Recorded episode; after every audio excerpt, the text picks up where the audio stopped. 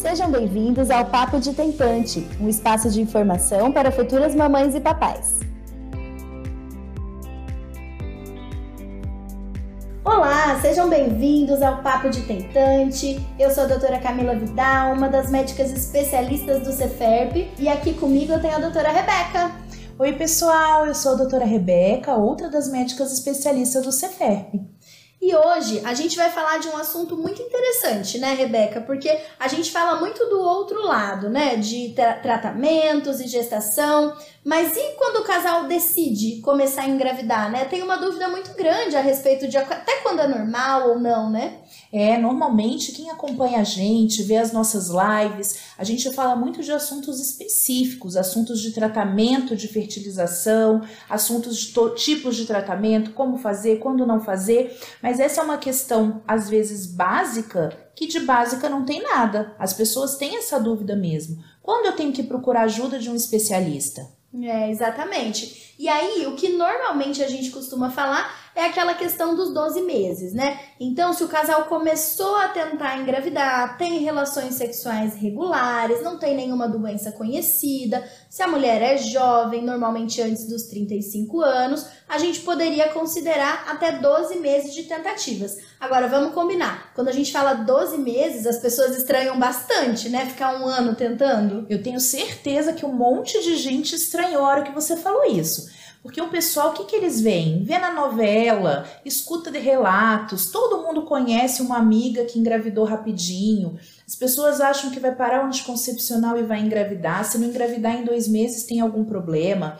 Eu, antes de trabalhar aqui na clínica, eu trabalhei num posto de saúde e eu via muito isso. As pessoas, às vezes, com três meses de tentativa, vindo procurar para fazer exames, e eu via o contrário também. Pessoas, às vezes, tentando anos e sem desconfiar que pode ter alguma coisa errada. É, é importante chamar atenção para o outro lado também, né? Porque às vezes os, os, casais vão ficando tentando, tentando, e aí nisso estão perdendo um tempo importante, né? Que poderiam estar tá investigando e às vezes já tá até com o bebezinho no colo, né? Tanto é que nem todo mundo pode esperar esses, esses 12 meses, né? Em alguns cenários, a gente diminui esse tempo para seis meses, né, Rebeca? É, como você falou, pacientes jovens, sem nenhuma doença conhecida, dá para a gente esperar um ano. Agora, a partir do momento que está um pouquinho mais velho, e aí eu quero deixar bem claro que o velho aqui é em idade reprodutiva, gente, pelo é amor de Deus. é a idade do óvulo, tá, pessoal? É, já tô me sentindo pessoalmente ofendida aqui, mas tem alguns casos que a gente tem que procurar antes. Pacientes com mais de 40 anos, por exemplo, que são meninas, mas a gente está falando do óvulo, eu reforço aqui, precisam procurar um pouquinho antes. É, também, né? É, é, importante que a gente pense que se a gente tem alguma doença que a gente sabe que pode impactar né, nas nossas chances, então às vezes uma menina que recebeu um diagnóstico de ovários policísticos, né, aquela SOP, a síndrome dos ovários policísticos, ou se é um homem que já sabe que tem alterações de espermograma, mas alterações leves, né? Esses casos, normalmente a gente vai orientar a tentarem de forma espontânea por seis meses, né? Porque também é importante a gente chamar atenção para o outro lado, né? O que acontece é que às vezes parece que a pessoa recebe uma sentença, né? Então, nossa, eu tenho ovário policístico, não vou conseguir engravidar. Ou então, nossa, o espermograma do meu parceiro tem umas alterações, não vai dar certo de engravidar. E aí bate aquela insegurança, né, de que a gravidez não vai chegar de forma espontânea. Mas eu também aposto, quem aqui que não conhece alguém que falou assim: "Nossa, mas eu ouvi que eu não podia engravidar porque eu tinha cisto e agora meu cisto tem aqui 18 anos", né? Então essa história é muito comum, né? Então é importante que essas pessoas também tentem, né? É, e tem muito importante pensar nisso, não é que você não pode engravidar uma, um diagnóstico de ovário policístico, um diagnóstico de uma alteração leve no espermograma, não é, não é sentença para ninguém. Né? Então tem que pensar nisso também. Mas eu atropelei as coisas aqui, eu já fui para os 40 anos, mas a gente tem esse intermédio que você está falando: pacientes com ovário policístico, pacientes com alteração leve de espermograma, pacientes entre 35 e 40 anos, então o tempo é seis meses está tentando por seis meses, está tendo atividade sexual regular, que é o que a gente considera, né, entre duas a três vezes por semana, já pode procurar um especialista. É. E quando que precisa procurar imediatamente? Tem esses casos também. É, Então, aí lógico, né? Se a gente já souber, por exemplo, que a mulher fez uma laqueadura ou que o parceiro fez uma vasectomia, é natural que assim que surja, né, o desejo da gravidez, que a gente já vá procurar por um especialista. Mas uma questão interessante para a gente comentar, momento atualização do podcast. é, a Sociedade Americana de Medicina Reprodutiva, ela revisou recentemente é, agora em fevereiro de 2020, eu não sei quando é que vocês vão estar escutando esse podcast, é, essas definições de quando procurar um especialista. E aí vem também a particularidade para cima dos 40 anos, né? Porque nesses casos é muito interessante, né, Rebeca? Porque eles colocam para a gente procurar um especialista imediatamente, mas não necessariamente que vai ter que fazer um tratamento, né? Agora, a questão é que o potencial reprodutivo dessa mulher, desse casal, ele precisa ser avaliado antes. Porque se qualquer coisa difícil ali no caminho puder ser contornada, quem sabe a gente não potencializa até mesmo as tentativas espontâneas, né? É verdade, não significa que você tem problema. Muita gente procura um especialista em reprodução para ver um potencial reprodutivo, ver o que, que a pessoa precisa fazer, em que ela precisa pensar. Atualmente isso é muito comum. As pessoas investem na carreira, querem viajar, querem construir um patrimônio primeiro e vão pensar em filhos depois. A nossa qualidade de vida está muito melhor, a expectativa de vida está muito maior. Então, hoje em dia, é muito natural que as pessoas vão pensar, começar a pensar em ter filho depois dos 40 ou próximo disso. E como você falou, infelizmente, toda essa evolução que a gente teve, os nossos óvulos não acompanharam. Então, tá chegando perto dessa idade, às vezes nem tá com intenção de ter filho ainda, mas é interessante procurar para conversar, porque nós temos estratégias, né? É, tudo bem que não é o assunto de hoje, né? Mas é importante a gente falar sobre o planejamento reprodutivo, né? Porque nesse cenário de, ah, olha, eu penso em ter filho só mais tarde, só depois dos 35, depois dos 40, é importante a gente relembrar que dá para congelar óvulos antes, né? Dá para a gente avaliar outras estratégias de preservação da fertilidade também, para a gente ficar um mais, mais tranquilo com relação a isso, né? Mas isso é papo para um próximo podcast. Só para deixar a dica aqui para vocês que não é porque você não chegou nessa idade que você não tem que se preocupar. Na verdade, nós mulheres, nesse sentido, a natureza pegou bem pesado com a gente, viu? Porque os nossos óvulos são os mesmos de quando a gente era neném, na barriga da mãe ainda. E essa é uma informação que eu acho que nem todo mundo sabe, né, Rebeca? Nem todo mundo sabe e ninguém entende direito, ninguém não, mas muita gente não entende direito porque para a mulher o tempo pesa tanto e para o homem não. E a explicação é justamente essa. Os nossos óvulos, eles têm a nossa idade, eles foram criados na hora que a gente estava na barriga da nossa mãe. Já os espermatozoides não. Então essa é a diferença fundamental nesse sentido e por que que importa muito mais a idade da mulher e a avaliação dos óvulos dela do que do homem no caso. É, é como se o nosso estoque fosse finito, né? Então a gente formou lá atrás e a gente vai só gastar, gastar e esse estoque uma hora ele vai acabar, né? Enquanto o estoque dos homens está sempre sendo renovado, né? Ali a gente renova os espermatozoides teoricamente a cada 60, 90 dias, né? Lógico que a idade também tem o seu impacto, né, na qualidade dessa produção dos espermatozoides, mas não se compara ao impacto nosso, né, de nós mulheres, pelo fato de que a gente está guardando esses mesmos óvulos. Então imagine essa célula sendo armazenada por todos esses anos, né, 35, 40 anos, é, ela vai tendo o seu metabolismo diferente também, né? E é por isso que a gente chama atenção para essa questão do tempo realmente, né? É, a gente empolga aqui, começa a falar dessas coisas, né? Tem assunto para bastante podcast para a gente conversar. Mas a gente pensando então, quando procurar um especialista, tá tentando há mais de um ano, ou tem mais de 35, tá tentando há seis meses, ou se tem ovário policístico, alguma pequena alteração de espermograma, mais de 40, vasectomizado, laqueado imediatamente. E se tá pensando em planejamento reprodutivo, procurar também para conversar. Exatamente.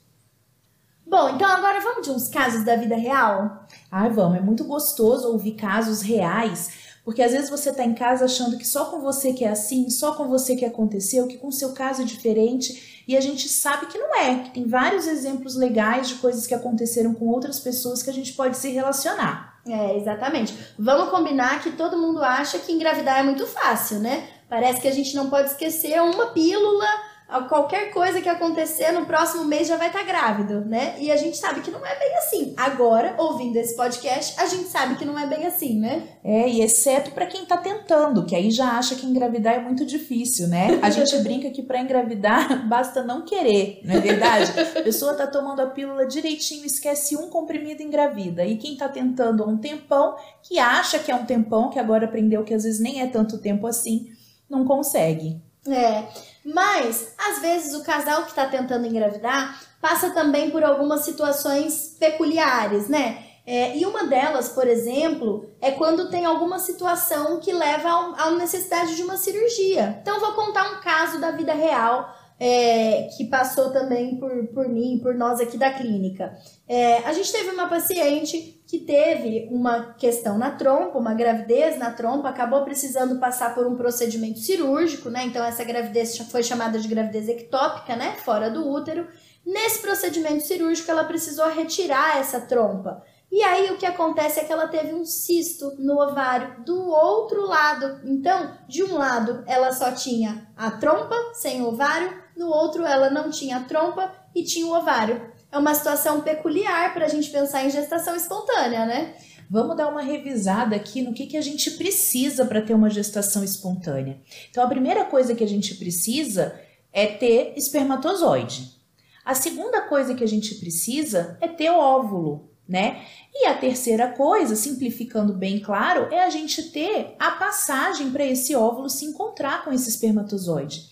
Então, nesse caso que você está contando, Camila, ela tinha a trompa de um lado, que é a passagem para o óvulo encontrar com o espermatozoide, e o ovário do outro, que é onde ia estar tá produzindo o óvulo. E aí, como que acontece? Pois é, e aí eu deixo aqui a pergunta para vocês: é possível engravidar desse jeito?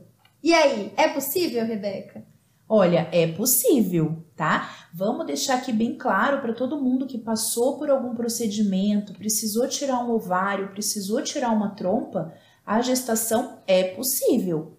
Mas como que faz se ela tem a trompa de um lado e o ovário do outro lado?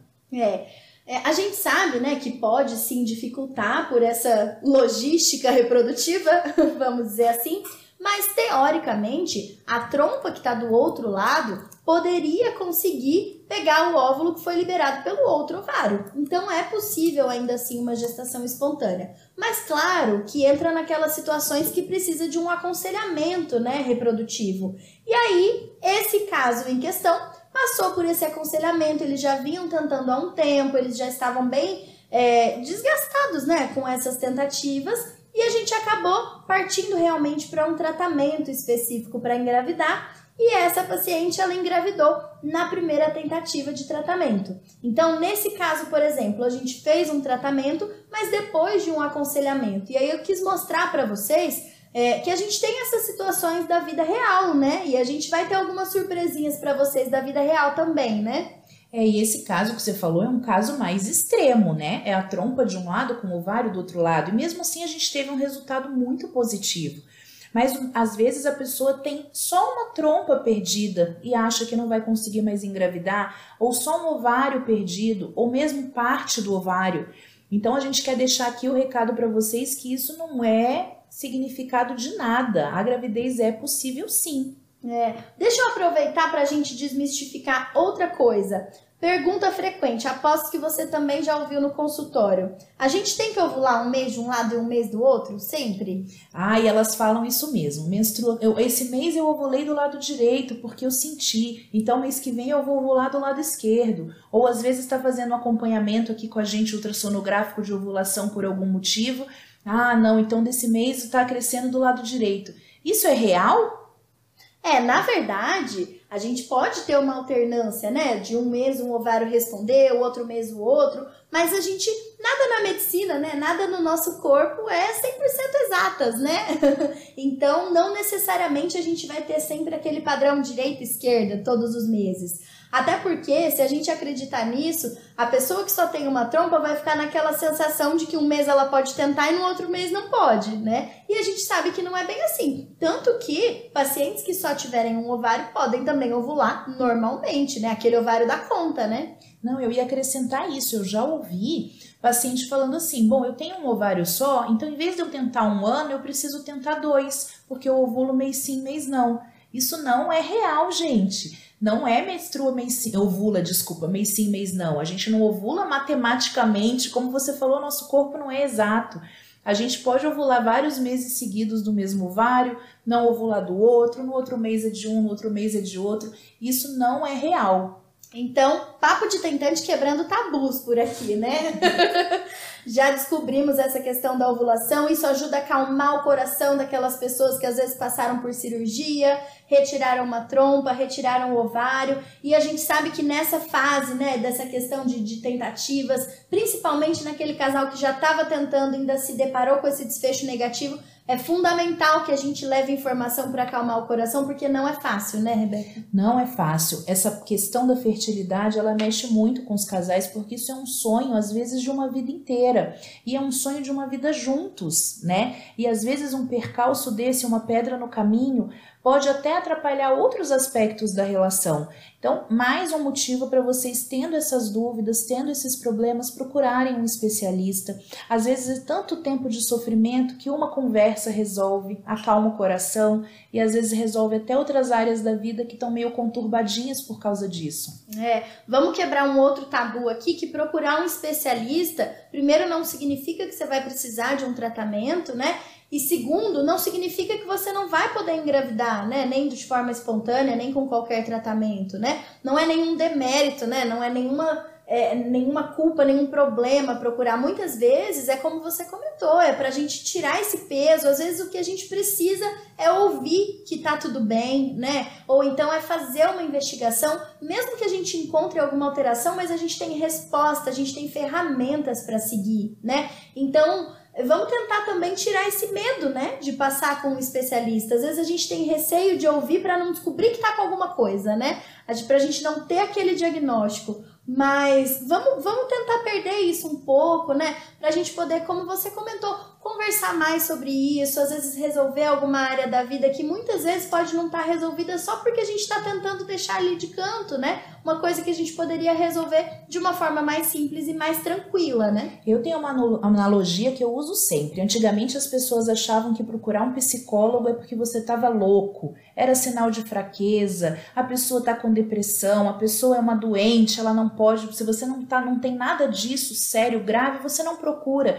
E hoje em dia não é assim. A gente sabe que as pessoas procuram para ter uma melhor qualidade de vida, uma melhor compreensão de si mesmas e desmistificou e ninguém mais tem vergonha de dizer que vai num psicólogo.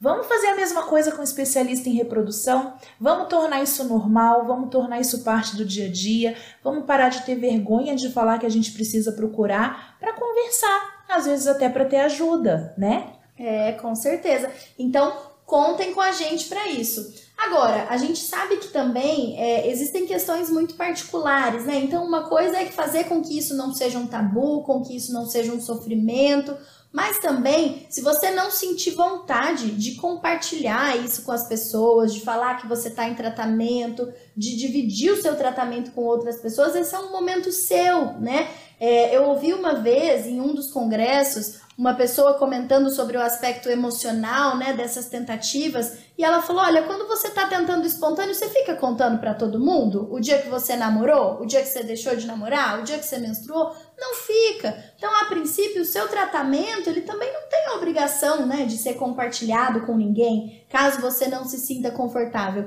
É um peso a menos para você carregar também, né? É, o importante é você ter liberdade. Exato. Você ter se sentir livre e se sentir bem em procurar ajuda. Se quer contar, conta. Se não quer contar, não conta. Se quer contar para pessoas selecionadas, conta. Fique à vontade. Isso é uma parte da, da nossa vida, é uma parte da nossa vida saudável. A gente buscar isso e a gente ter liberdade de fazer como a gente quiser, sem se sentir culpado, sem ter vergonha, sem precisar contar se não quiser e sem precisar esconder, porque não há demérito nenhum em procurar ajuda. Exatamente. Falou tudo. Exatamente.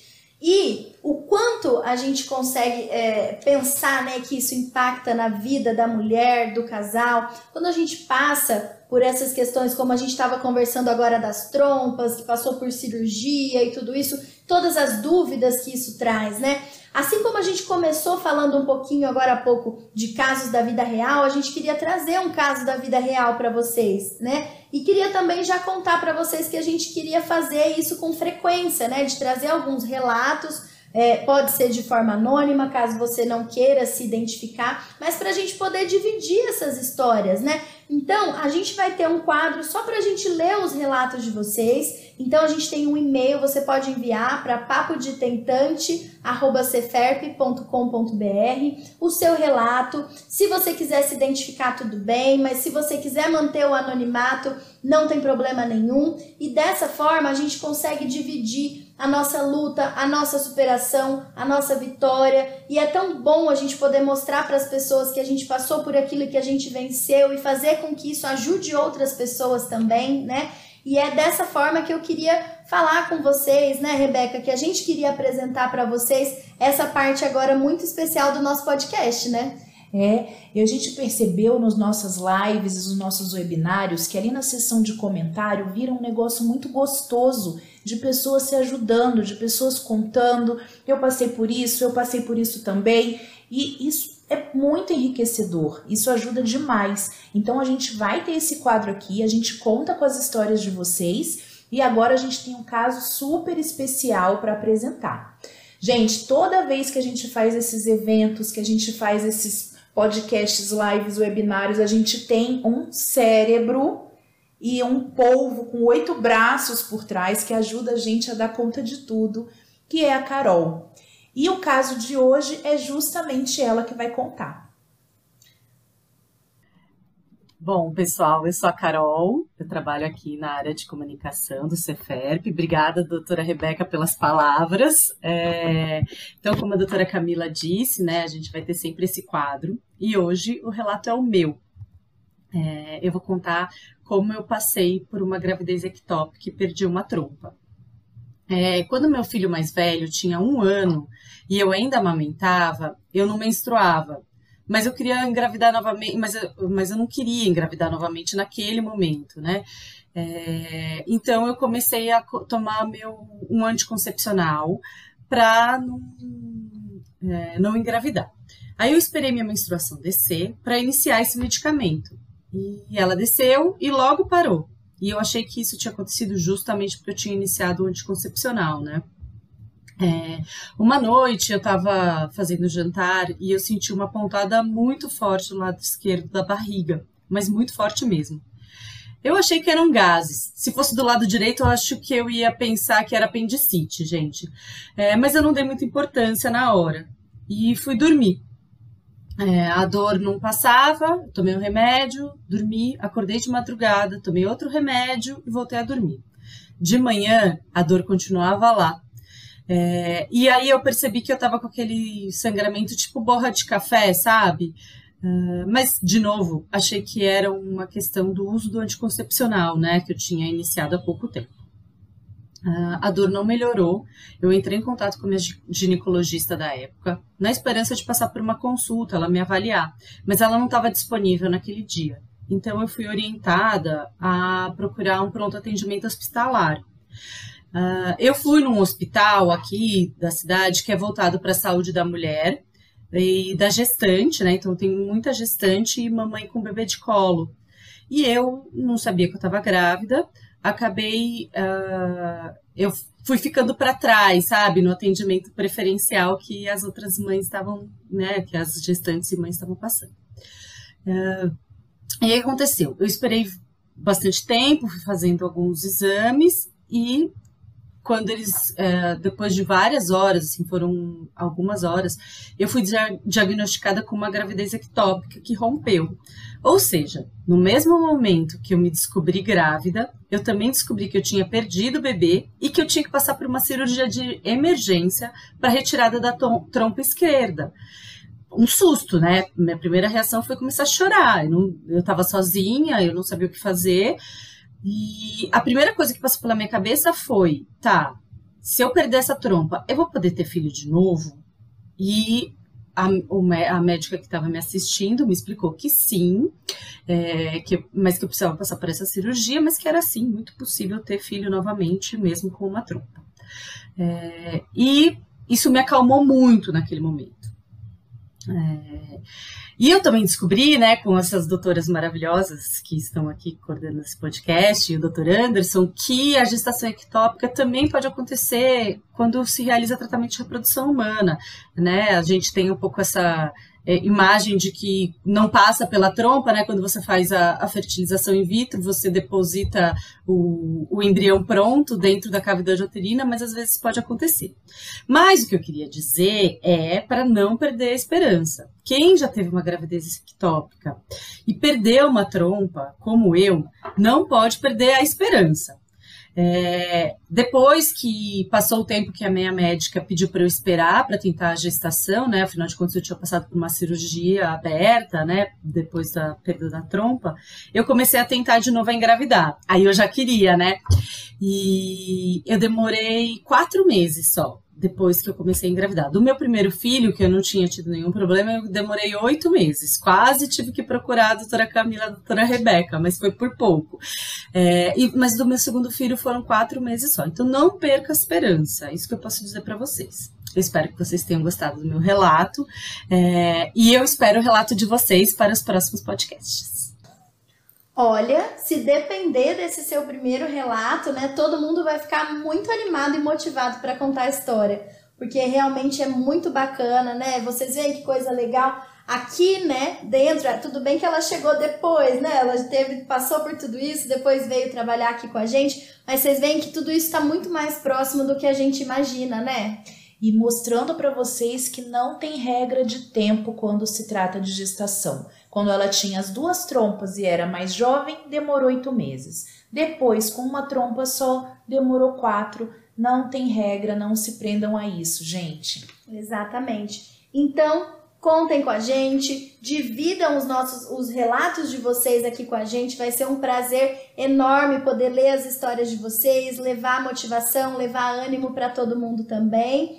E está sendo um prazer fazer esse podcast aqui com vocês. Agora, para encerrar, a gente vai ter um quadro que é o glossário. E nesse quadro a gente vai pegar uma palavra da, do mundo, né, do universo da reprodução humana para poder traduzir para vocês. E qual é a palavra de hoje? Hoje a palavra não é bem uma palavra. Hoje são duas palavrinhas que está bem relacionado com o que a gente conversou aqui, que é gestação ectópica. Perfeito. Gestação ectópica, então, é quando a gente tem o desenvolvimento da gravidez fora do útero. Então pode ocorrer nas trompas, nos ovários, na cavidade abdominal ou em outras regiões. Então é quando a gestação se desenvolve fora do local adequado, que seria dentro do útero. Bom, pessoal, então por hoje é isso. Espero que vocês tenham gostado, espero que vocês tenham se atentado aí às dicas e que isso tenha servido para acalmar também quem está tentando, né? Saber que vocês não estão sozinhos e saber que vocês vão poder contar com as nossas companhias aqui nessas conversas gostosas que a gente vai ter ao longo dos podcasts, né? Muito obrigada por terem ouvido a gente. Aguardamos então os relatos de vocês, dúvidas, sugestões de temas. É só entrar em contato com a gente e nos vemos no próximo. Um abraço, tchau, tchau. Tchau. Tchau. Obrigada por ouvir nosso podcast. Ele é um oferecimento do Ceferp, Centro de Fertilidade de Ribeirão Preto. Siga o Ceferp nas redes sociais e no YouTube. Envie sua dúvida, comentário e relato para o e-mail papoditentante@ceferp.com.br. O conteúdo deste podcast é meramente informativo e não substitui uma consulta com um médico especialista.